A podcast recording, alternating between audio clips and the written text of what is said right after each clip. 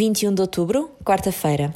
A leitura bíblica é Jeremias capítulo 19, versículos 1 a 13.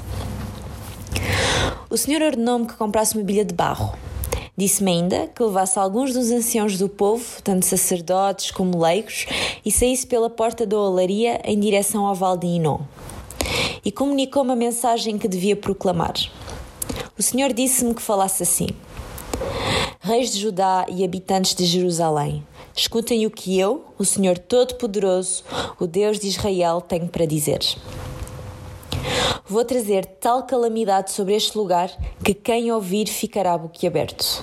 Assim farei, porque o povo me abandonou e profanou este lugar, oferecendo incenso a outros deuses, deuses que nem eles, nem os seus antepassados, nem os reis de Judá ouviram falar. Encheram este lugar de sangue inocente. Edificaram altares ao deus Baal a fim de queimarem os seus próprios filhos em holocausto. Nunca lhes mandei fazer tal coisa, nem sequer isso me passaria pelo pensamento. Por vezes pergunto-me se Jeremias alguma vez terá perguntado ao Senhor se teria uma mensagem de alegria para transmitir ao povo.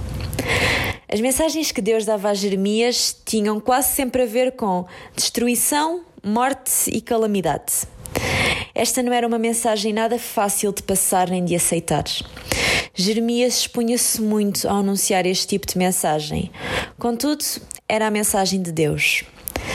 Será que nós ficamos zangados quando um pregador nos anuncia as verdades da palavra que nos incomodam? Temos de ser fiéis à palavra. O profissional Pão do Céu é apresentado pela União Bíblica de Portugal.